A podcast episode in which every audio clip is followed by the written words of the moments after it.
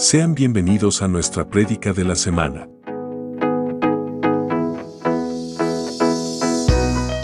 Somos Ministerio Apostólico Plantío del Señor desde San Luis, Missouri. Esperamos que esta palabra sea de bendición para tu vida.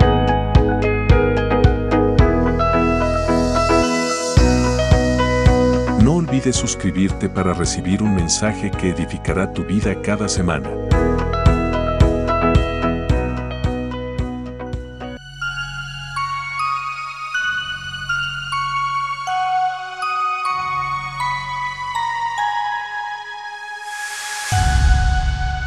Somos Maps, un lugar de milagros. El 18 dice, cumpliendo, cumplido el plazo fijado por el rey Nabucodonosor y conforme a sus instrucciones, el jefe de los oficiales lo llevó ante su presencia. ¿Recuerdan cuál era ese plazo? Tres años. Quiere decir, ¿verdad? Y esto fue algo que en el estudio de este, usted sabe que a mí me encanta hablar del ayuno y todos los años yo le hablo del ayuno y hemos leído esto todos los años, damos un estudio acerca del ayuno, de diferentes ayunos y le damos mucha énfasis a este ayuno. Pero hoy fue, como dice el hondureño, no sé si esto es malo, yo espero que no, lo voy a decir. Me cayó el 20. ¿Eso no es malo? Gracias a Dios, Señor. ¿Mexicano o, hondureño? A mí me lo dice una hondureña. Se lo copió. Pero me cayó el 20. Porque yo siempre hacía mucha, mucha conexión con estos 10 días y los 21 días.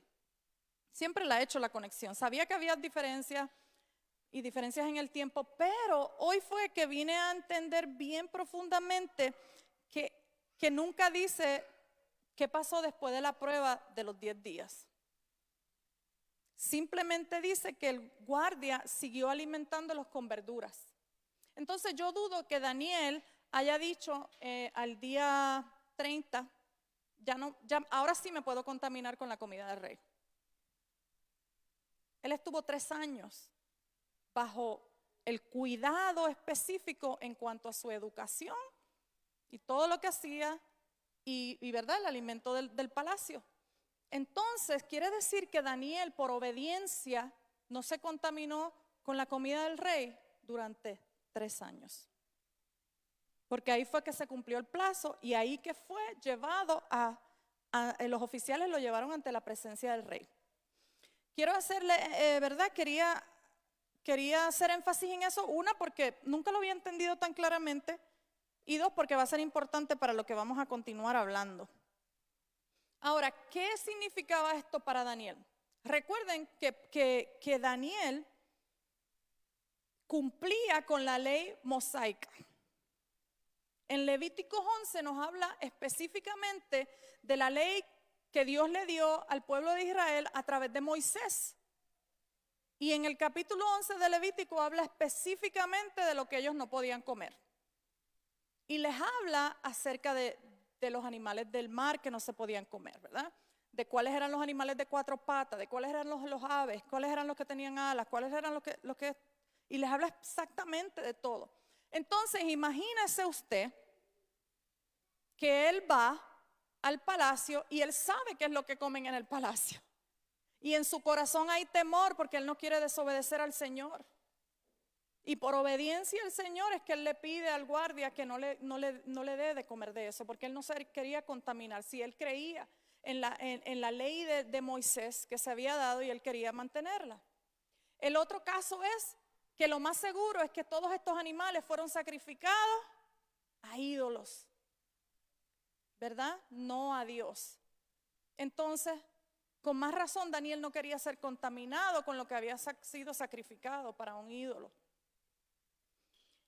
Y por eso él decide no contaminarse por obediencia, ¿verdad? Entonces, esto no era una dieta, esto era Daniel siendo obediente a Dios. Y por eso creo que esos tres años él no se contaminó, él solo siguió eh, comiendo cosas que no tuvieran que, que, él no se sintiera que está rompiendo, ¿verdad? Que no estuviera rompiendo literalmente la ley que se le había dado. El versículo 18 dice que se cumplió el plazo y que fueron ante la presencia del rey a trabajar para el rey. Si saltamos al capítulo 10, usted dele unas paginitas para adelante y vamos al capítulo 10 de Daniel. El versículo 2 dice, en aquella ocasión yo, Daniel, pasé tres semanas. ¿Cuántos días son tres semanas? 21 días, como si estuviera de luto. En todo ese tiempo no comí nada especial, ni probé carne, ni vino, ni usé ningún perfume. El capítulo 12 ya han pasado las tres semanas. Dice, entonces dijo, no tengas miedo, Daniel, desde el primer día que comenzaste a orar para recibir entendimiento y a humillarte delante de tu Dios, tu petición fue escuchada en el cielo. He ha venido, he venido en respuesta de tu oración. Eso es hermoso. Ahí vemos un ayuno de Daniel, ayuno. ¿Verdad? Él estuvo, él decidió no comer ciertas cosas por 21 días. Y hoy yo quiero hablarles de estas dos diferencias. Quiero destacar entre lo que es un ayuno de hábitos, un ayuno de comida y de alimentos. O de alimentos. Y para empezar, vamos a volver a definir lo que es la palabra ayuno y no es nada fancy que se lo busque en otro idioma, en hebreo, arameo, nada de eso. En el diccionario común que usted consigue ahí en su teléfono, va a encontrar cómo se define el ayuno. Uno, ayuno es privarse de algún gusto o deleite. Dos, ayuno es la privación total o parcial de comida o bebida durante un cierto tiempo. Ya sea que no lo haga por algo religioso o por salud. Cuando digo por religión, porque los cristianos no son los únicos que ayunan. Usted sabe que los satánicos ayudan para irnos al peor extremo. Los satánicos ayunan más que los cristianos. La gente ayuna porque, porque el médico los manda ayunar. ¿Verdad? ¿Cuántos han hecho una prueba y le han dicho, vengan ayuna? Y usted que sea temprano, Señor, porque yo necesito comer. Que no me la den para las 2 de la tarde y que me digan que es en ayuno. ¿Verdad? Ese día está bien difícil. Pero esa es la definición básica, normal, de lo que es el ayuno. Nos privamos de un gusto, un deleite, o nos privamos de comer algo por alguna razón. Hay un hombre de nombre Maxwell Maltz. Este hombre vivió en los años 1880 y pico y murió en el 1975. Esto era un cirujano plástico. Él hacía cirugías plásticas, pero imagínense, de esos tiempos atrás no era como la de ahora. Este hombre era de la Universidad de Colombia en las décadas de los 1950. Él empezó a darse cuenta de un patrón que seguía a los pacientes, ¿verdad? Imagínense, el médico está atendiendo a sus pacientes y en eso del proceso está hablando y, y haciendo preguntas y viendo cómo están. Y él se dio cuenta de un patrón. Un patrón es, ¿verdad? Como que algo que sucede una y otra vez. Y se dio cuenta de que cuando surgía algo que había que hacer una modificación, y yo puedo imaginarme que en esos tiempos las modificaciones de cirugías eran por causas de enfermedades o de, no como ahora, ¿verdad? Ay, no me gusta mi nariz, me voy a cortar un poco de aquí, ay, que no me gusta aquí allá, esta grasita me la quito de aquí, me la pongo allá, ¿verdad? Porque hoy día es así. La gente se pone mucho Botox, ¿verdad? Se, se ponen silicón por aquí, de repente se parecen todos iguales, pero no se parecen a la persona que era. Porque se quieren modificar todos. Pero, vamos a pensar que estas cirugías eran por otras razones, porque pues hace tantos años. Y él se dio cuenta de que cuando había una modificación en la persona, le tomaba 21 días acostumbrarse a su nuevo aspecto. Él observó que también el síndrome del miembro fantasma, ¿cuánto han escuchado eso? Phantom limbs se le dice en inglés. Es cuando una persona pierde una de sus extremidades. Por ejemplo, alguien que ha ido a una guerra, alguien que ha tenido un accidente, eh, que ha perdido un brazo, una mano, dedos, piernas, sienten dolor ahí no está la pierna, pero sienten que le duele esa pierna, ese pie, pero no está ahí. Eso se llama eh, el phantom limb, este, que le duele esa amputación, es eh, un síndrome del miembro fantasma, porque no está, pero la persona lo siente. Entonces, eso se tarda como unos 21 días en que la persona se acostumbre a algo nuevo y diferente. Y han habido, después de los años, ha habido mucha gente que dice, no, son más días, esto, lo otro. Pero básicamente se ha quedado en el mundo entero la creencia de que nos tardamos 21 días en cambiar un hábito. ¿Verdad? Y quizás para una persona sean 22, 30, vamos a dejarlo así, ¿verdad? Pero average se tarda 21 días en acostumbrarnos a algo, porque tenemos una imagen mental ya establecida de algo y lo creemos, aunque ni sea así, pero ya esa es mi imagen mental de lo que yo creo. Y nos tardamos en cambiar esos hábitos, usualmente como unos 21 días, para que como que cuaje eso nuevo y lo entendamos y lo podamos aceptar. Entonces, en este fin, eh, último servicio del año, nosotros los pastores le invitamos a ustedes, los motivamos a que hagamos unos cambios comenzando el año. Vamos a cambiar unos hábitos. Pero algo que, que, si usted se pone a leer acerca de los hábitos y los 21 días, usted solo le puede dar hábitos 21 días en Google y ahí le aparece tanta información. Obvio, unos en contra, unos a favor, porque toda opinión de ser humano hay unos en contra, unos a favor. No importa cuál sea el tema, siempre hay unos a favor y unos en contra. Pero va a encontrar mucha información valiosa acerca de hábitos. Y lo más lindo es que mucho antes de que todas estas personas se dieran cuenta de las cosas, de la psicología, de cómo funciona el mundo, de cómo funciona el cuerpo, de que si el mundo es plano, es redondo, ya la palabra lo estableció y lo decía, ¿verdad? Eso es lo más hermoso de, servirle al Señor, de que antes se dieran cuenta de que si usted seguía navegando, navegando, no se iba a caer por un precipicio porque el mundo era redondo, ya la Biblia lo dice, ¿verdad? Si leemos, creo que en, en ay, Job habla acerca de eso, de la forma del mundo, ¿verdad? Y no es hasta que empezamos a crear barcos y a navegar hasta que es confirmado que el mundo es redondo. Entonces todas estas cosas ya la Biblia lo establece. Lindo es cuando el mundo se da cuenta de lo que ya nosotros sabemos a través de la palabra. Pero si usted se pone a leer, más de eso, dice que, que, en 21 días ya nosotros, ya el cuerpo, ya estamos acostumbrados a ciertos hábitos. La lucha después se vuelve mental. Ya tu cuerpo no necesita ciertas cosas. ¿Me siguen? Si usted cambia un hábito por aproximadamente, porque vamos a darle el, margen de la duda, por aproximadamente 21 días, ya tu cuerpo no lo necesita. Usted fuma, trate 21 días de no fumar, ya su cuerpo no necesita fumar. Usted toma Coca-Cola como si fuera el peor vicio del mundo, deje la Coca-Cola por 21 días, su cuerpo no necesita la Coca-Cola. Igual con el café, alaba. Igual con el café. Esa fue para mí lo del café el café, los azúcares, las malas costumbres. Las malas costumbres. Ya el cuerpo no necesita esas cosas. Ahora, la lucha se vuelve acá arriba. Porque usted se recuerda cómo se sentía cuando lo hacía.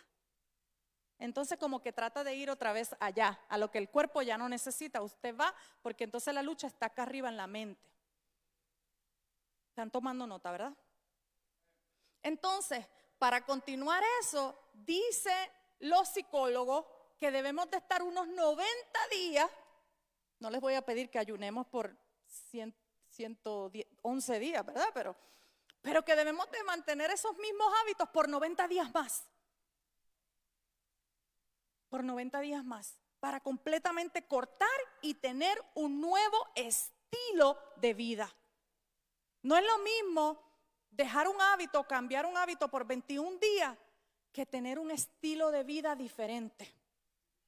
Porque al final de todo esto, miren esto, por eso yo quería que estuviera la iglesia entera aquí, porque todos tenemos hábitos horribles que abandonar.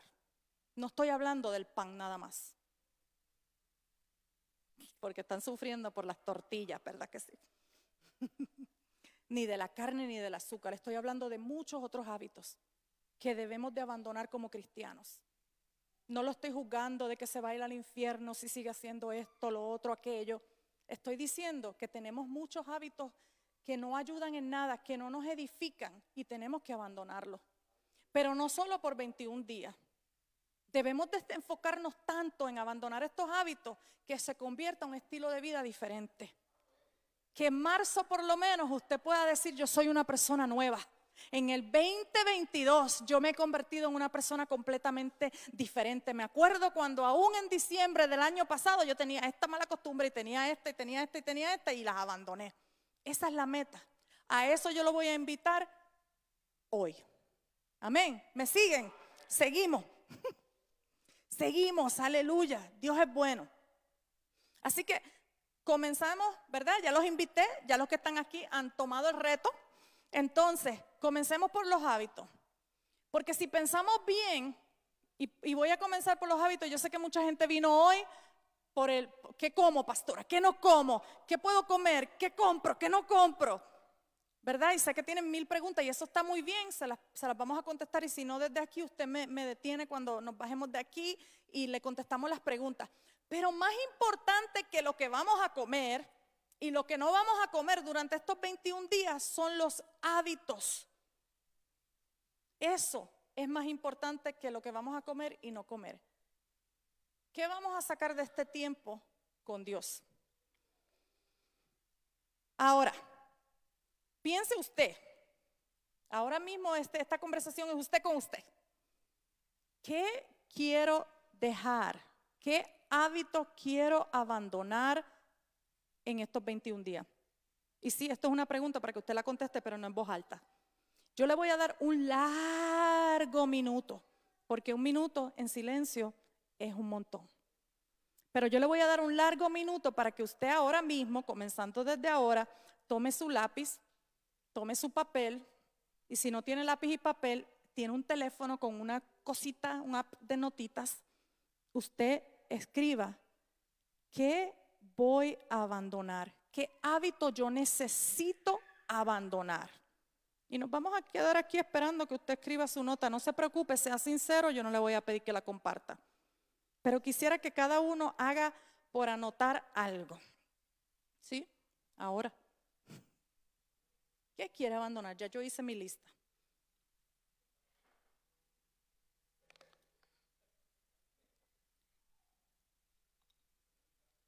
Váyase más profundo, no piense en la comida nada más.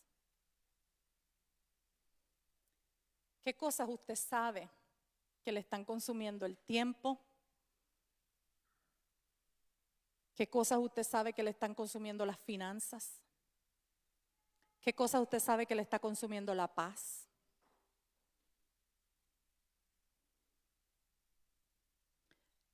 Abandonar hábitos alimenticios malos es bueno. Pero hay mucho más. Yo creo que ya pasó un minuto. Yo espero que usted haya hecho algo que sea una anotación. Ahora, yo voy a tratar de imaginarme lo que usted escribió. Me imagino que escribió, quiero estar 21 días sin criticar a nadie.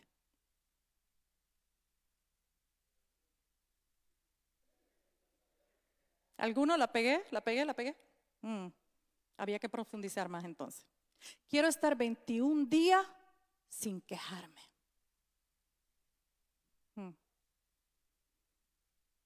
21 mm. días sin pelear con mi esposo.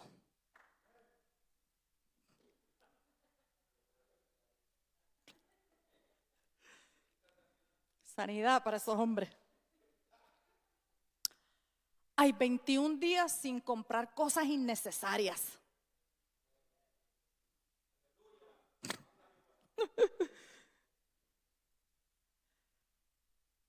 ¿Y a alguien se le ocurrió añadir hábitos nuevos? Quiero estar 21 días hablando cosas positivas. Si no me quejo, ¿de qué voy a hablar? Porque a veces paso 12 horas quejándome, entonces tengo que estar 12 horas calladito. No, no, no, pase 12 horas dando gracias. Pasé 12 horas diciendo cosas positivas, hablando vida y no muerte. ¿Qué tal si, si, si en estos 21 días usted se acostumbra a acostarse más temprano? Porque estoy segura que lo piensa todos los días que se acuesta a la una de la mañana. Ay, me hubiera acostado más temprano. No voy a poder levantarme hoy, mañana. Habla Jehová. ¿Por qué no cambia eso y se acuesta más temprano para que se levante más feliz? Se levante a tiempo, no llegue tarde al trabajo. ¿Por qué no pasa 21 días leyendo la Biblia todos los días? Orando todas las mañanas o a la noche antes de acostarse. Hábitos sí también son la comida chatarra. Vamos a pasar 21 días sin comer chatarra. Vamos a pasar 21 días sin azúcar, sin pan. Sin carne, sin Coca-Cola. ¿Qué tal si pasa 21 días tomando más agua? que le va a tocar? Esos son hábitos. Isaías 58, 4. Quiero que me lo busquen ahí porque este, este versículo es muy importante. Isaías 58, 4 dice, ¿de qué? Y mi versión es diferente. ¿De qué le sirve ayunar si alguien, si siguen, perdón, si siguen con sus peleas y riñas? Con esta clase de ayuno nunca lograrán nada conmigo. Hábitos, ¿verdad? A veces el pelear todo el día en la casa es simplemente un mal hábito. Si no peleamos, si no estamos hablando de alguien, nos sentimos raros. Nos hace falta algo. Si no estamos criticando, si no nos estamos quejando. Pero ¿de qué sirve? Por eso quiero que usted tome estos 21 días más seriamente de lo que usted jamás los ha tomado. Porque lo hemos hecho muchas veces. Pero creo que el Señor nos está inquietando. Obviamente, primero me inquietó a mí, porque yo tengo que hacerlo también. Pero nos inquieta a todos como iglesia hacer algo diferente. ¿De qué nos sirve abstenernos de comida? Eso es lo que dice esa palabra, ayunar. ¿De qué sirve ayunar si siguen con las mismas peleas, las mismas riñas? Con esto no alcanzan nada con Jehová. No alcanzamos nada con el Señor.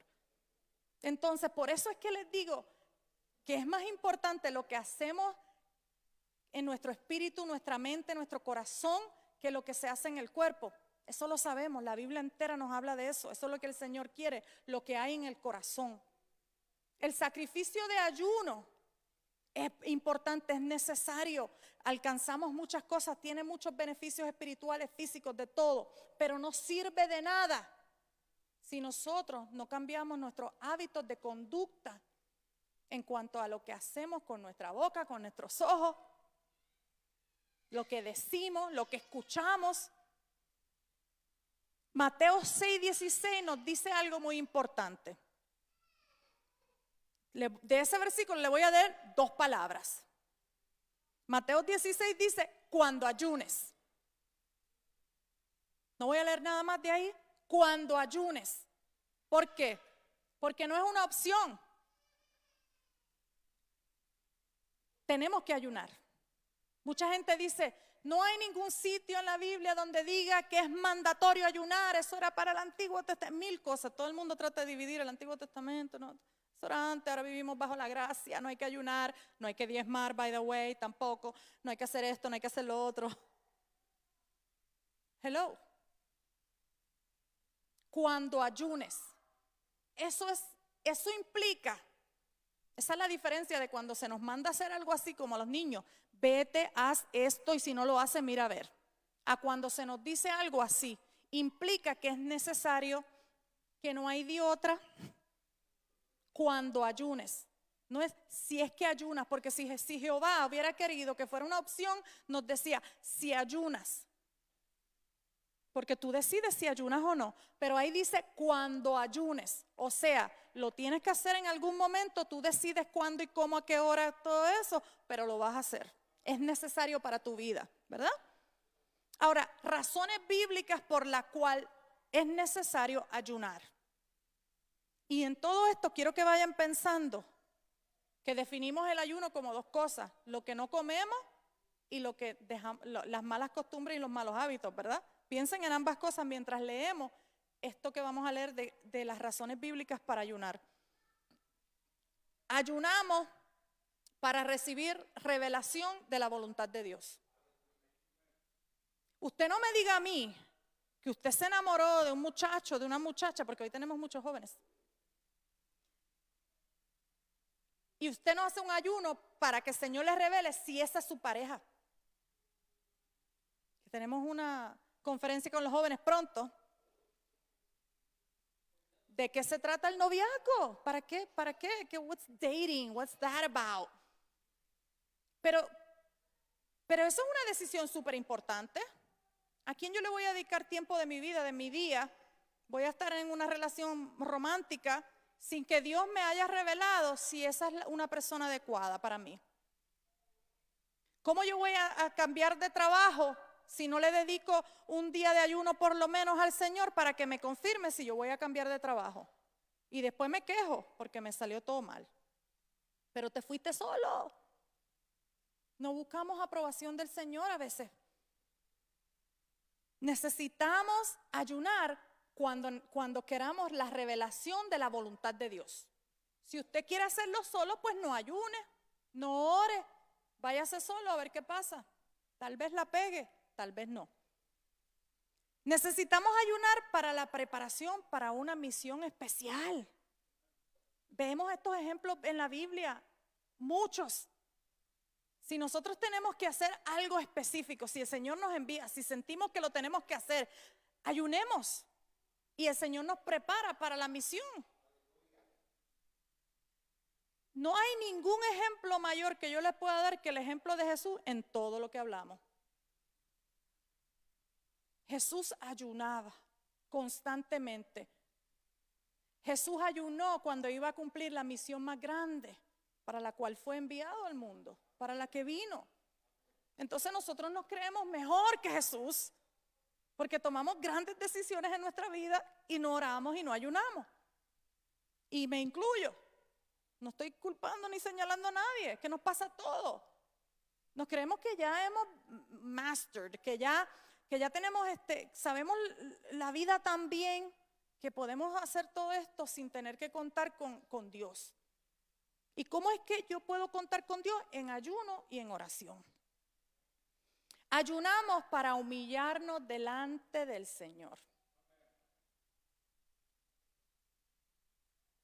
Y Jesús ayunaba bastante. ¿Usted cree que Jesús alguien le hubiera dicho, usted necesita humillarse delante del Señor. Usted necesita discernimiento y saber la voluntad del Padre. ¿Quién más cerca que Jesús para saber la voluntad del Padre? Para tal vez no necesitar esa humillación delante del Padre. Sin embargo, fue el puro vivo ejemplo de mantenerse humillado delante del Señor. Segunda de Crónicas 7:14, no sé si te la di, pero me la puedes buscar porque no lo, no lo escribí. Segunda de Crónicas 7:14.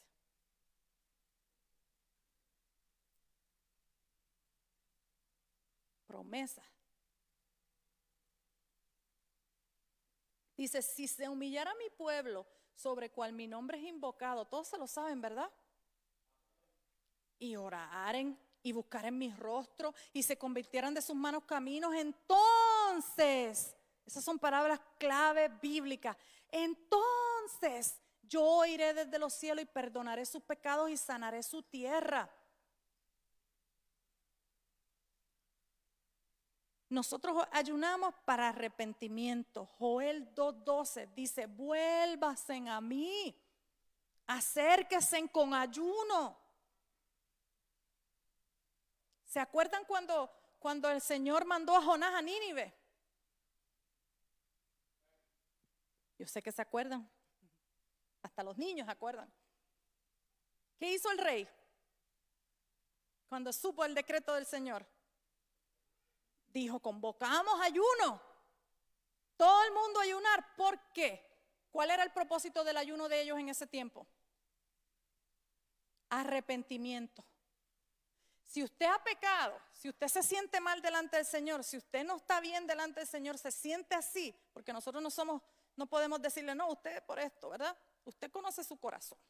Yo puedo juzgar una conducta, pero nunca su corazón. Pero usted sí sabe lo que hay en su corazón. La palabra nos enseña que con ayuno alcanzamos el corazón de Dios. Hay gente que vive toda la vida martirizándose porque se sienten culpables de algo y llevan 20 años en el Evangelio y todavía están cargando una culpa de algo, que yo estoy segura que el Señor los perdonó, pero cargan esa culpa. Métale un ayunito, a ver.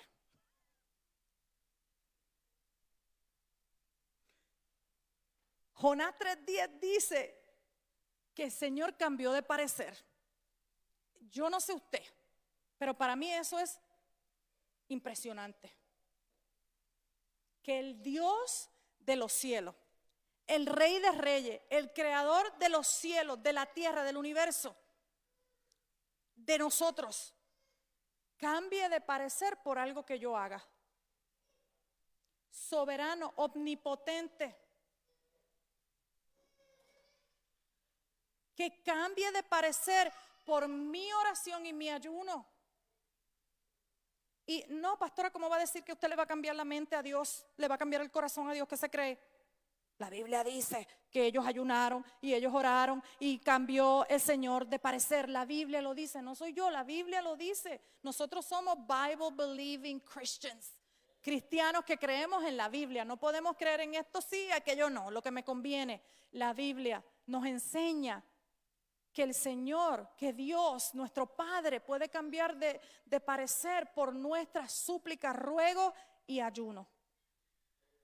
Que me puede perdonar. No tan solo me perdona, pero ya yo iba de camino a las consecuencias, ya yo iba de camino al castigo y no tan solo me perdona, puede cambiar de parecer.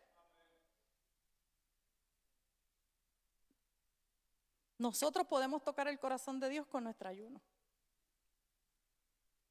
Con el ayuno nosotros adquirimos autoridad. Usted ha tratado de reprender un demonio. Le para los pelos a cualquiera. Pero uno tiene que entender que sobre nosotros hay autoridad. Pero ¿cómo nosotros logramos poder sentir esa autoridad y saber que Dios nos respalda? A través del ayuno y de la oración. Y, lo más lindo no es que nosotros lo sabemos, es que el demonio lo sabe. Satanás lo sabe. No hay que hacer muchas bullas y gritar mucho ni hacer muchas cosas, pero se somete el mismo enemigo a lo que sale de nuestra boca porque nosotros somos fieles a Dios en el ayuno y en la oración. No me lo inventé. Mateo 17, 21 dice que el ayuno y la oración nos dan esa autoridad para reprender el demonio. Dice, pero este género no sale sino con oración y ayuno. ¿Cuándo usted va a ayunar y a, orar? Cuando esté manifestándose el enemigo en el momento espérate, vengo ahora, déjame hacer un ayunito bien rápido. Me iba a comer algo, pero ahora lo voy a dejar en, el lunch. No, no voy a comer y voy a orar. Vengo ahora. No, si nosotros tenemos una vida de oración, una vida de ayuno, cuando se presenten esas situaciones, nosotros vamos a tener la autoridad necesaria para reprender. ¿Estás de acuerdo conmigo? Dice Marcos 16, 17, en mi nombre echarán fuera demonios. Pero yo he escuchado muchas historias de que hay demonios que se le ríen la cara a la gente porque la gente no tiene autoridad, porque estaban pecando anoche y hoy quieren reprender el demonio porque de momento se manifestó delante de usted. De nosotros, no puede pasar a cualquiera, por eso hay que estar, por eso hay que mantenerse en una vida, un estilo de vida de oración y ayuno. Porque en cualquier momento nos puede tocar algo. Y qué vergüenza. Si no podemos hacer nada, les pasó a los discípulos que andaban con Jesús. ¿Verdad? Nosotros tenemos que, que, poder adquirir esa autoridad que se nos ha dado, pero a veces nosotros mismos no lo creemos. Y no es hasta que nos metemos en ayuna vida, un estilo de vida de oración, de ayuno, de conexión con Dios constante, que nosotros podemos tener esa autoridad verdaderamente. Ayunamos para tomar control. ¿De qué voy a tomar control, pastora? De usted mismo. Con el ayuno nosotros podemos tomar control de nosotros mismos. ¿Sobre qué? El ayuno nos da fuerza para tomar control de nuestro cuerpo. El ayuno nos da lo que necesitamos para tomar control de nuestra mente, de nuestras emociones, del mal genio, de la tristeza, de los celos, del odio, de mis pensamientos. El ayuno me ayuda, me ayuda a controlar mis pensamientos. Yo sé que a todos les pasa, porque a mí me pasa y yo no puedo ser tan diferente a ustedes. ¿No les pasa que usted está lo más tranquilo y de momento le llega un pensamiento horrible a la mente? A veces el pastor me dice, ¿qué te pasa? Y es que yo empiezo a cantar, a contar, a decir, cuando él me ve que empiezo 10, 7, 8, 9, ¿qué te pasa? Y yo, ay no, que me llegó un pensamiento loco a la mente y lo estoy echando, que se vaya, me empiezo a cantar una canción rara, empiezo a decir algo, santo Dios, aleluya, de la nada, pero es porque me llegó algo a la mente que, que no va, que yo sé que no es bueno, o que me quiere condenar, o que me quiere acusar. Somos iguales. A todos nos pasa. A mí me llegan muchos pensamientos de hacerme sentir inferior o de algo que dije en una conversación. Mira, yo puedo estar hablando con usted hoy ahí en la puerta, salimos, estamos 10 minutos hablando, yo me voy para mi casa y me martiriza la conversación. No porque usted dijo algo malo, me martiriza pensando que dije, ay, yo no hubiera dicho eso. Ay, me reí demasiado. Ay, hice un chiste de mal gusto. Ay, dije algo que, ay, lo habrá ofendido. Y eso me martiriza. Puedo estar, hablé con usted 10 minutos y estuve dos horas en casa martirizándome por lo que dije. Y lo más seguro que, y digo, ay, cuando lo vuelva a ver, se sonrirá, estará enojado. Y no pasa nada, quizás usted no pensó en mí para nada. Se fue para su casa feliz y no se acordó de la pastora hasta el domingo que viene. Y me saluda feliz, pero yo me martirizo en casa pensando, ay Dios mío, no hubiera dicho esto, aquello, lo otro. Eso es el enemigo, porque nos quiere quitar la paz. Entonces, cuando nosotros estamos en constante oración y en ayuno, con un estilo de vida diferente, nosotros podemos tomar control de nuestros pensamientos. Y eso es un ejemplo de los pensamientos, porque hay tantas cosas. Es un ejemplo, ¿verdad? Que se me ocurre de repente. Cuando nosotros ayudamos, empezamos a ser más sensibles al Espíritu Santo. Eso es una realidad. Cuando nosotros ayunamos y oramos, somos más sensibles a la voz del Espíritu Santo. ¿Por qué? Porque nosotros somos seres tripartitos. El pastor habla mucho de eso. Nosotros somos seres que estamos hechos de tres partes. Three parts, tripartitos. ¿Qué, ¿Qué hay en mí? Un alma, un cuerpo y un espíritu. Tres.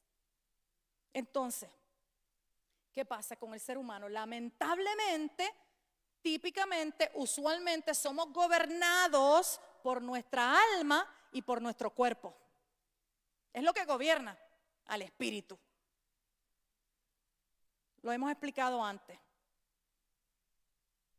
Es como los músculos. Si usted los, los pone a funcionar, crecen tan fuerte. Pero si no, no. Ahí existe un músculo, pero no se ve. Sabemos que existe porque Dios creó el cuerpo ahí, ¿verdad? Ahí está el músculo, pero no se ve a menos que lo ejercitemos. Entonces, el alma, el cuerpo y el espíritu están luchando por control. Están ahí pulseando por control. Y al que usted alimente más, ese va a crecer. Si usted alimenta el cuerpo, el cuerpo crece. ¿Qué, ¿Qué, significa eso? No lo estoy diciendo simplemente en el sentido físico, pero es verdad también, ¿verdad? Cuando yo me doy a los dulces, pues usted me ve un poquito diferente. Cuando le dejo a los dulces, pues ya usted ve, pastora, está más flaquita. Todos los años estoy así.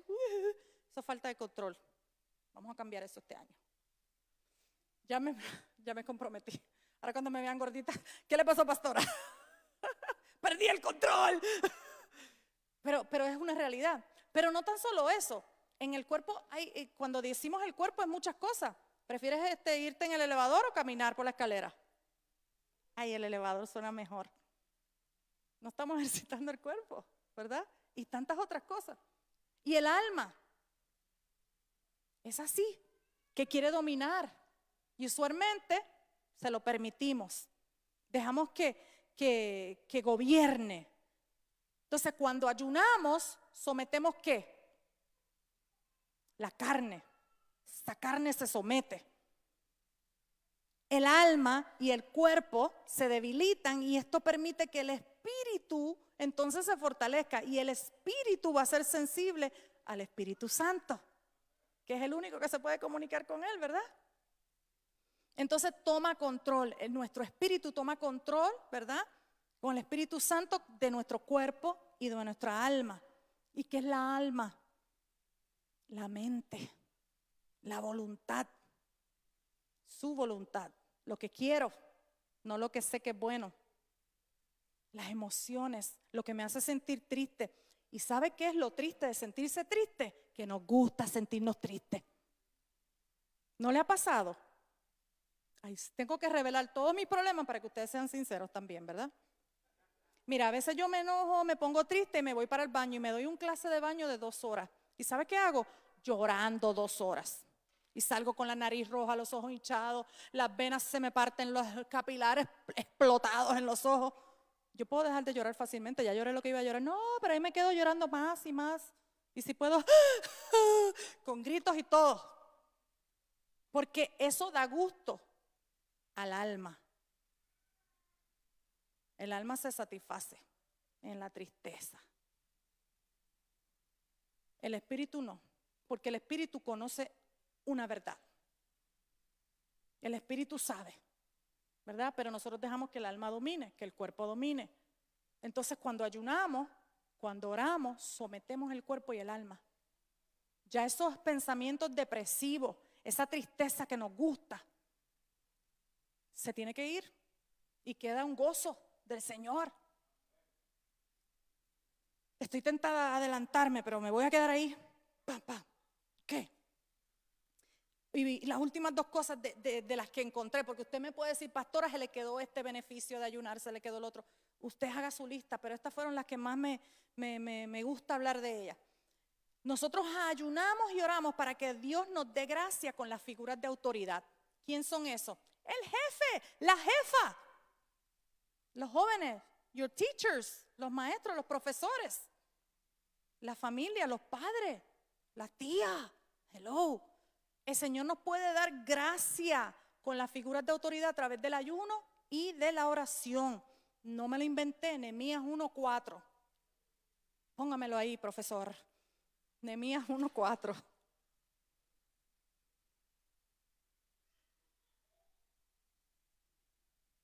No lo escribí completo, no lo quiero leer poquito. Dice, cuando oí estas palabras, está Nehemías hablando, me senté y lloré. Se parece a mí. E hice duelo por algunos días. Y ayuné y oré delante del Dios de los cielos.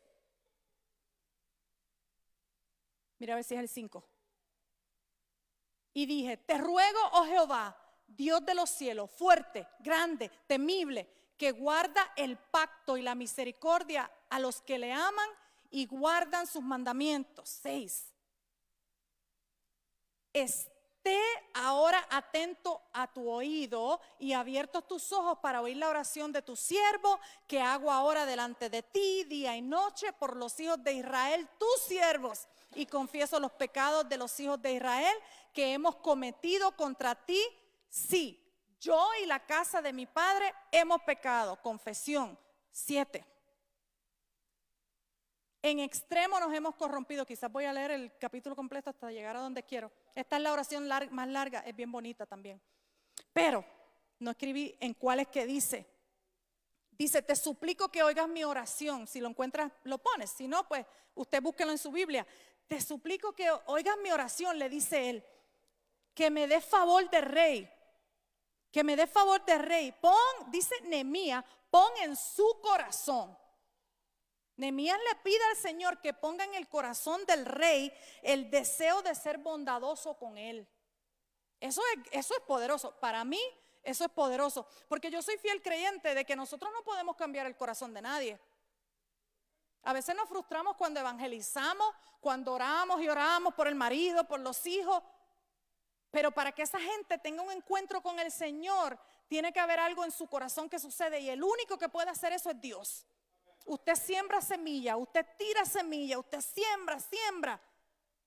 Pero el único que puede cambiar el corazón de alguien es Dios.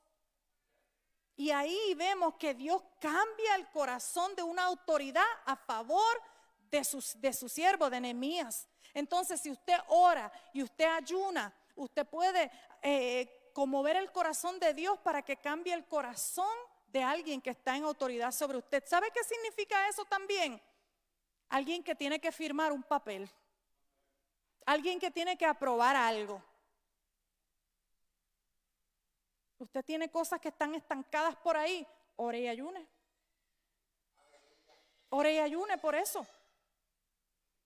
Para ser sano físicamente, esta es la última de este tema, para ser sano físicamente nosotros oramos y ayunamos. La ciencia médica lo muestra, los beneficios del ayuno. Mucha gente dice, no, yo no puedo ayunar por esto, por lo otro, por lo otro, por lo otro. La ciencia médica, obviamente yo no soy médico, no le estoy diciendo a usted que, ¿verdad? Cada uno tiene su condición. Si usted tiene una condición especial, hable con su médico, quiero hacer este ayuno, eso me conviene. Pero, pero el ayuno nos ayuda a desintoxicarnos. Desintoxicarnos, a sacar todo lo que nos ha mantenido tóxicos. a veces ayunar, dejar de comer, le da tiempo al cuerpo para que sane. Y nosotros, ¿verdad? Porque hemos creído siempre que mientras más comida le damos, si come no está muerto, no se muere, si comió no se muere. Eso decía nuestro padre, ¿verdad? Lo importante es que esté comiendo. Le dice, estoy enfermo, me siento mal, pero estás comiendo. Ah, está bien. Se está muriendo, pero después que coma, todo está bien. El que come no se muere, ¿verdad? Enfermo que come no se muere. Yo sabía que yo había escuchado algo así. Ahora, vamos a hablar un poquito acerca de, de la preparación. Nos quedan 20 minutos. Qué importante prepararnos para, cómo nos preparamos para estos 21 días de ayuno. Tiene que haber tres cosas en las que nos vamos a preparar. Mentalmente. ¿Cómo usted se prepara mentalmente? Usted se prepara mentalmente. Si ya usted hizo el compromiso, usted va analizando. Ok, yo me metí, ya comprometí, me comprometí, no es conmigo, no es con el pastor, no es con el pastor Freddy y la pastora Leslie. En años pasados mucha gente viene y me dice riéndose, ay, no dure más que cinco días, pastora. It's not funny. Porque no fue conmigo que hizo un compromiso. Yo le echo el brazo, le digo, no se preocupe, mi hermano, pero realmente no fue conmigo que hizo el compromiso. Usted se compromete con Dios. Y cuando nos comprometemos con Dios, cosa seria es. Entonces, ¿qué pasa? Le voy a decir, esta, esta está por ahí escrita, pero se la voy a decir por si se me olvida. Usted se va a sentir súper mal los primeros tres días, súper mal, horrible. No le voy a mentir, esto no es un paseo por el parque. Usted se va a sentir mal por lo menos hasta el tercer día o quizá el tercer día. Porque ese es el tiempo que su cuerpo está entendiendo que es lo que pasa, que te crees tú. ¿Cómo me vas a quitar el azúcar? Si vienes 20 años dándome azúcar en exceso y me lo vas a quitar así de repente. Entonces el cuerpo se va a manifestar y va a echarle la pelea. ¿Verdad? Acuérdense, el cuerpo, el alma, el espíritu va a haber pelea y el cuerpo está forcejeando y le va a dar mareo, le va a dar dolor en la panza, le va a dar dolor de cabeza y mucho. Pero aguántese de tres a cinco días para que usted vea cómo llega el 21. Amén. Pregúntale a los que lo han hecho, a los que han durado. No le pregunte a alguien que lo empezó y se quitó, porque lo desanima. Ahora, preparémonos mentalmente para un tiempo de abstinencia. Si usted sabe lo que viene, es más fácil poder atravesarlo. las sorpresas son difíciles, pero, pero no esto no es sorpresa, lo venimos hablando por mucho tiempo, ¿verdad? El cuerpo va a extrañar lo que le estás limitando. El cuerpo lo va a extrañar, le va a hacer falta el café. Me está doliendo ya, le va a hacer falta la soda, el azúcar. Pero pero no, no, no, no se frustra el tercer, cuarto día, ¿verdad? Siga adelante. Tenemos que preparar, prepararnos mentalmente, significa que ya lo sabemos, ya se lo dije. Ya usted espera el dolor de cabeza. Si no le da, gloria a Dios, ya hay ganancia. Pero ya usted espera el dolor de cabeza, ya usted espera el mareíto, el dolor en la panza, pero eso no va a durar mucho. Eso es lo que el cuerpo eh, tiene ese shock. Al contrario, eso es bueno. Si le da dolor de cabeza, necesito en la panza, eso es bueno, el cuerpo está reaccionando. Ten en mente, prepárate mentalmente pensando que esto es un sacrificio hacia Dios, que esto es una ofrenda hacia Dios. Si lo vemos desde ese punto de vista seriamente, que lo que estamos haciendo es una ofrenda hacia Dios, es más difícil quitarnos. ¿Por qué pasa? Mucha gente piensa que es una dieta, como les dije, que esto es, pues, eh, no, esto es un sacrificio a Dios. Piense, mentalícese con su propósito e interés. Pastor, usted dijo un propósito para este ayuno. Santificación. Es el propósito del cuerpo colectivo. Pero eso no quiere decir que usted no tiene sus propios propósitos su propia, algo que usted quiere, que usted desea al final de este ayuno, sentir perdonar a alguien. Usted necesita ser libre de algo. Y yo le puedo mencionar muchas cosas que la gente, ¿verdad? Seres humanos, entramos a la iglesia, le queremos servir al Señor.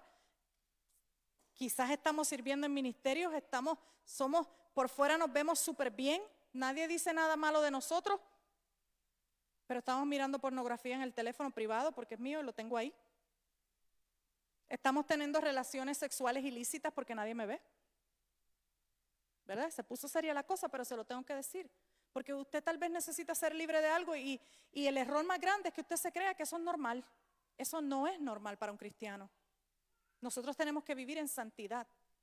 Y yo no le voy a decir que robarse un lápiz del banco es menos malo que que tener eh, sexo fuera del matrimonio. Todos son pecados. Pero hay pecados que nosotros hacemos contra nuestro propio cuerpo. Hay pecados que tienen unas consecuencias horribles y deterioran nuestra vida y nuestro cuerpo. Y el pecado sexual es un pecado contra nuestro propio cuerpo.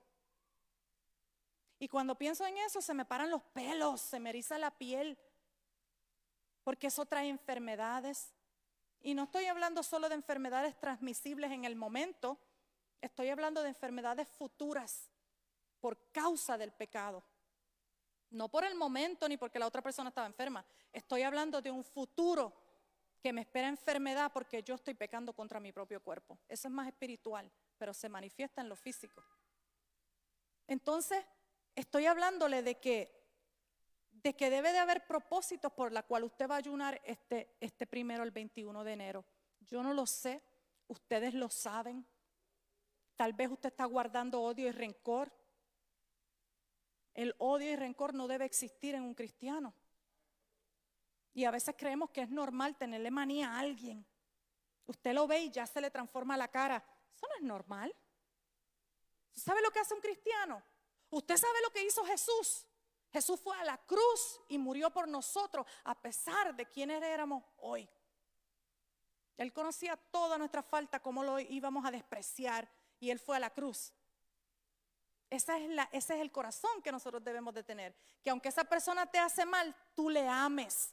Que cuando lo mires, lo mires con amor y no con desprecio. Y si usted está mirando a su hermano, a su amiga, a su vecino, a su suegra, a su yerno, al que a su marido, con desprecio. Hay odio en su corazón y usted necesita ser libre de eso. Entonces eso debe ser su propósito, además de la santidad, porque eso va alineado. Que santidad ni santidad voy a estar orando y, ayunando si le tengo odio a alguien. Si cuando lo veo, eso es bien feo. Y eso está pasando en el cuerpo de Cristo. Aún a mi enemigo yo tengo que mirarlo con amor. Eso es lo que me enseñó Jesús. Con amor piénselo bien, con amor, no es ni siquiera con tolerancia. Mentalicémonos a que vamos a pasar tiempo con Dios en una, de una manera más profunda prepara, prepara ese tiempo. Esa es la, preparación mental. Desde ahora, usted, desde ahora no, desde que empezamos a hablar del ayuno, usted debió haber, estar pensando en eso, en prepararse. Ya la alarma no puede ser para las seis para llegar al trabajo a las siete. La alarma tiene que ser para las cinco y media para que ore media hora. Eso es preparación, eso es un compromiso. Ya desde ahora usted debe de estar preparando esa alarma. Ya desde ahora usted debe de estar preparando un tiempo, un lugar donde va a orar. Tienen, los niños, prepárese con su esposo. Usted los cuida a tal hora y yo a tal hora, pero los dos necesitamos un tiempo a solas con el Señor y se ayudan. Eso es preparación mental para el compromiso que viene. No hay excusas. Si no tiene a nadie, usted es una mamá sola, tráigaselos al pastor, él le cuida a los niños mientras usted ora. Como está mirando el celular, no. Está tomando nota, no escuchó. Yo le dije que si están mamás solas, papás solteros, solos, ah, ¿verdad? Necesitan que cuiden los niños, lo traiga usted, usted se los cuida. Amén. Pero necesitamos prepararnos mentalmente para hacer esto.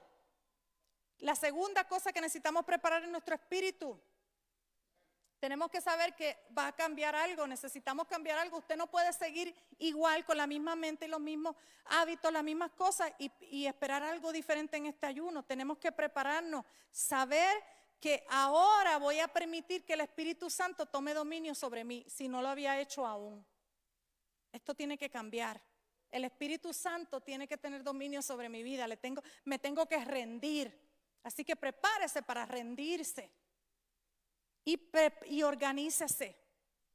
¿Qué es esto? Organícese la Biblia, la libreta, el lápiz, el área, la hora, la comida. Mañana, además de comprar todo lo que se va a comer para despedida de año, compre también todo lo que va a comer el día primero. Todas las frutas, los vegetales. Prepárese. No se levante el día uno. se lo estoy diciendo desde ahora. El que coge consejo llega viejo, dice a mi abuela. Se lo estoy diciendo desde ahora. No se levanta el día primero, que desayunamos. Ay, no sé qué comer. Este, se supone que empecemos el ayuno como locos, porque no se prepararon. Entonces se dicen, no hago nada. Ay, mira, no hago nada. Esa misma es la actitud que hay que cambiar durante el ayuno. no hago nada. Y se enoja con el marido, se enoja con los hijos, se enoja con todo el mundo porque no se pudo preparar. ¿De quién es la culpa? De usted, que no se preparó. Ahora, ¿cómo comenzamos el ayuno? Ya estamos preparados. Mañana nos vamos a comprar lo que necesitamos. Mañana pensamos en qué lugar, a qué hora, quién va a cuidar los niños, cómo nos turneamos para que tengamos tiempo a solas. Pero el lunes, el, el día uno, vamos a empezar a la hora que usted decidió va a empezar con una oración. Los ayunos no se, no se comienzan como a los papagayos, como dicen en Puerto Rico, así de repente. Eso es preparado. Ya yo sé a qué hora voy a orar y a qué hora me voy a separar y comienzo con una oración. ¿Qué voy a orarle al Señor? Le voy a decir al Señor que voy a hacer un compromiso. Por, por eso usted no lo puede abandonar a los cinco días. ¿Qué va a hacer? ¿Se va a arrodillar a hablar? Sorry, I was kidding, no was nada. No, Usted va a hacer ese compromiso el día uno y usted va a tener una conversación con el Señor y le vamos a decir que vamos a hacerle un sacrificio por 21 días. Y le vamos a decir al Señor cuáles son nuestras peticiones, qué queremos alcanzar. Y no es un carro, una casa, nada de eso. Bueno, si hay papeles envueltos y usted está esperando una, sí, sí, métalo. Pero no, no, preocúpese por su vida espiritual. Preocúpese por crecer. Preocúpese por perdonar. Preocupe por sanar. Eso son lo que debemos de hacer. Si usted necesita, está pensando, tomando una decisión y no sabe, preocúpese por eso. Señor, preocúpese por su marido, sus hijos.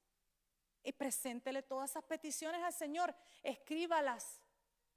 Tenga un lápiz, un cuaderno, una Biblia. Ese es su lugar de oración, ese es su cuarto secreto. No importa lo que sea, puede ser el baño, pero ese es su cuarto secreto, el closet, la habitación, la sala, no importa, no estamos buscando eso, pero eso le llama el cuarto secreto, el lugar donde usted va y ahí está su libretita y usted escribe sus peticiones.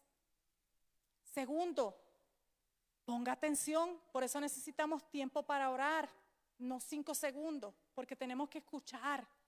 El Espíritu Santo va a comenzar a hablarnos. Por eso la libreta tiene que estar ahí, porque usted siente algo, usted lo escribe. Usted escucha algo en su espíritu, usted lo escribe. Usted leyó la Biblia y algo le impactó, usted lo escribe. Porque eso es lo que va a contestar las peticiones que hizo el día primero. El Señor le va a empezar a hablar. Le va a empezar a hablar y usted tiene que estar preparado para poner atención. No salga y diga, no, Señor no me habló, pero oró cinco minutos corriendo, no tomó tiempo, no tenía una libreta, no se acuerda de nada. Eso es no estar preparado. Él nos habla, acuérdese, a través de nuestra conciencia, a través de otra persona, a través de una circunstancia, de algo que pasó, el Señor te habla y te habla a través de la palabra. Entonces, durante estos, estos días necesitamos poner atención porque Él te puede hablar a través de alguien, te puede hablar a través de algo que pasó, te va a hablar a través de la palabra que estás leyendo todos los días y te va a hablar a tu espíritu en cualquier momento. De momento estás haciendo algo y el Señor te empieza a sentir algo que te hace sentir como que, mmm, eso es Dios. Y empezamos a aprender a conocer su voz. Cuando comencemos el ayuno, usted tal vez piense cuántas veces voy a comer, pastora. Esto es importante. Estamos ayunando. Usted puede comer. No sea glotón. Eso es pecado. Si usted toma este ayuno y dice, ay, yo puedo comer guineo, y compra el racimo y se come tres de un solo, y la panza le duele de que se paró al frente del gabinete a que botó tres cáscaras de guineo y después no se puede mover porque eso no es ayuno. Usted me puede decir lo que usted quiera, pero eso no es ayuno. Usted come para satisfacer una necesidad física. En cualquier momento yo diría que eso es malo porque es glotonería. Pero especialmente si usted va a hacer ayuno, no diga, ay, como puedo comer arroz aunque no me sepa nada, me voy a comer un clase de plato de arroz cuando llegue a casa así de alto. Está mal, eso está mal. Porque acuérdese que estamos comiendo porque es este, el tipo de ayuno que escogimos y porque es para nutrir nuestro cuerpo y mantenernos funcionando. Podemos ir al trabajo, podemos funcionar, ¿verdad? No es para sentirnos que vamos a reventar como una rana. No puede ser así. No, no haga eso. Ahora, usted puede comer al día las veces que usted crea necesario. Típicamente comemos tres veces al día. Hay gente más disciplinada que come tres veces y hace tres meriendas. Eso está bien, pero haga cosas que usted se, sienta satisfecho. Mira, hay algo que, que, tal vez usted no lo sabe por nuestra cultura. Voy a tirar en medio a alguien. Alguien estaba sentado al lado mío un día estábamos en un buffet. ¿Sabe que en el buffet acostumbramos a comer demasiado? Y ese alguien me dice, ay, yo creo que me voy a comer otro plato. Y yo le dije, ¿y por qué no respiras por cinco minutos? y dejas que el cerebro entienda que el estómago está lleno, a ver si te vas a ir a comer el otro plato. Vamos a hablar. Cinco minutos hablamos entre el plato, los dos o tres platos que ya comimos, hablamos. Pasaron como cinco minutos y ese alguien me dijo, ay, es verdad, me siento bien lleno, no quiero nada. Porque a veces no le damos tiempo al cerebro de que entienda que la panza está llena. Y comemos con los ojos. No, no voy a decir quién fue.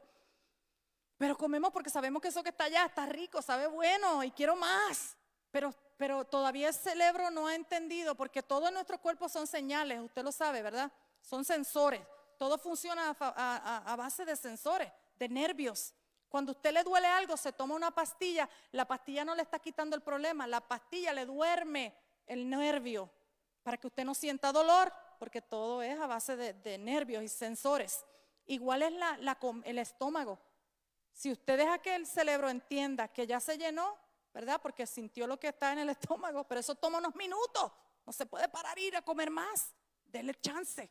Beba agua. Y ya, ya no va a necesitar más. Entonces, si nosotros practicamos eso el día a día, cambia nuestros hábitos alimenticios, ¿verdad? Nuestra forma de comer. No comamos en exceso en este tiempo. Yo no le voy a decir lo que tiene que comer, cuántas veces usted. Usted está grandecito y sabemos, ¿verdad? Yo estoy grandecita, yo sé. Pero algo que es importante mencionar es que no debemos comer en exceso. Hagámoslo por nutrir el cuerpo, por tener esas comidas buenas, balanceadas, pero satisfacernos sin comer en exceso. Eh, mm, cuando, eh, eh, y por ahí hay papelitos, yo no voy a hablar de todos los ingredientes ni nada de eso, nos podemos quedar hablando después de la, hora de terminar, pero, pero recuerden que el propósito de esto es hacer un sacrificio, ¿verdad?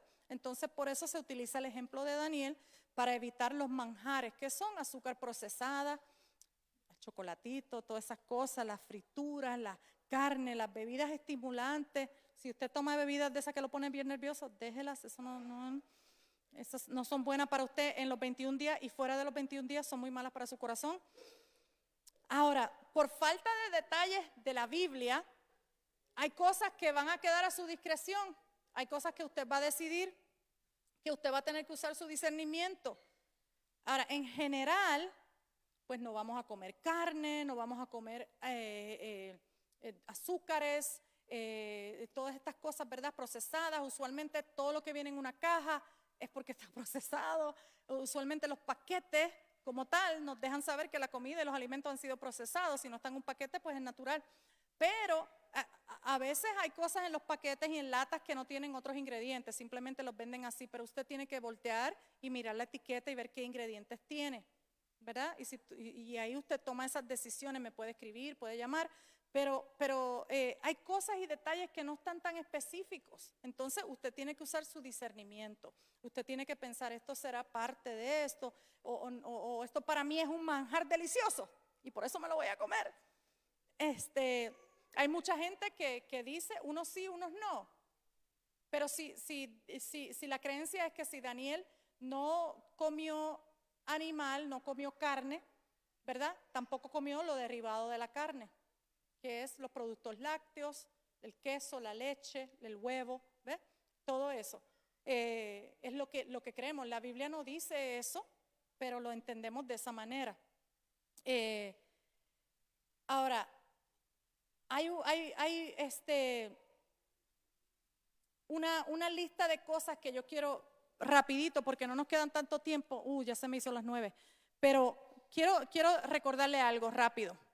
Y, no solo para los, los, los adultos, sino los jóvenes que están aquí quieren participar de esto. Este es un tiempo para usted ayunar de las redes sociales.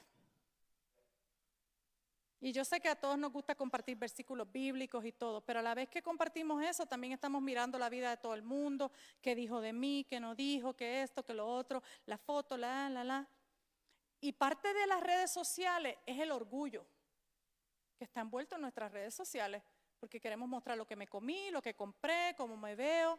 Y es algo que nos pasa a todos, ¿verdad? Quiero mostrar algo bonito, quiero mostrar, ay, los nenes, ay, lo que es. Vamos a, tratar de ayunar de las redes sociales, si es algo que usted lo, siente, ¿verdad? No le estoy diciendo que obligatoriamente. No voy a decir, ay, te vi en Facebook, qué mal te va. No, pero, piénselo. Si es algo que para usted es importante, piense en eso. Piense en la seriecita que estamos viendo de Netflix. Mire a ver si es tiempo de darle pausa a eso. Pensemos en los videos que vemos. Pensemos en la música que escuchamos. ¿Qué música escuchas? ¿Qué música estamos escuchando? ¿Qué música suena en nuestra casa? ¿Qué música suena en el carro? Vamos a ayunar de malos hábitos, además de la comida. Y lo que entra por nuestros ojos, por nuestros oídos, es lo que va a salir. Siempre lo he dicho, lo que entra es lo que sale. Y tal vez usted no habla malo, no dice malas palabras, pero se la pasa viendo series que dicen malas palabras todo el tiempo. Y es bien difícil encontrar una que no lo diga. Pero si lo más que usted hace es ver eso, si la música que usted escucha es depravante, si eh, los videos que usted ve son de chistes que no son buenos, entonces, ¿en qué nos edifica eso, verdad? Y no estoy en contra de las redes sociales. Pero, pero realmente hay que pensar mucho en cómo las utilizamos, qué provecho sacamos de ellas, ¿verdad? Y no, no estoy en contra de ellas, pero piense bien en todo esto durante estos 21 días. Queremos hacer sacrificio al Señor, queremos cambiar hábitos, queremos desintoxicar el cuerpo, pero el alma también. Queremos fortalecernos en la palabra y en la comunión con Dios. Queremos fortalecer nuestra vida social. ¿Sabe que hay algo bien importante cuando nos humillamos delante del Señor? Y póngame atención en esto. Cuando nosotros nos humillamos delante del Señor, ya sea en ayuno y en oración, al humillarnos delante del Señor, el orgullo se cae, se va. Y cuando no hay orgullo en nosotros, nosotros podemos tener mejores relaciones con la gente que está a nuestro alrededor. No tenemos que humillarnos ante una persona, pero al nosotros humillarnos ante Dios, cambia nuestro corazón. Cambia la forma de nosotros ver a nuestros hermanos. Cuando una persona, ¿verdad? Y no, me tome a mal, pero cuando una persona no soporta a alguien, no me diga que usted se humilla delante del Señor y que no hay orgullo en su corazón. No. Cuando usted se atreve a decir que fulano le cae mal, o mirar a alguien mal, o hacer algo contra un hermano, contra una persona, contra lo que sea, la conexión así está dañada. Entonces no puede haber conexión así. Entonces, la humillación delante del Señor es necesaria porque nos va a ayudar en nuestras relaciones, en nuestra vida social.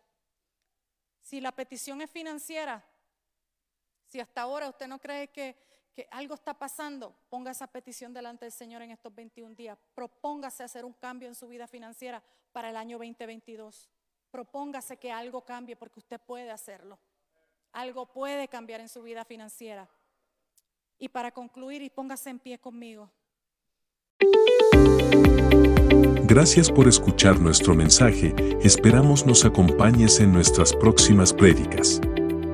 Dios te bendiga grandemente. Somos Maps, un lugar de milagros.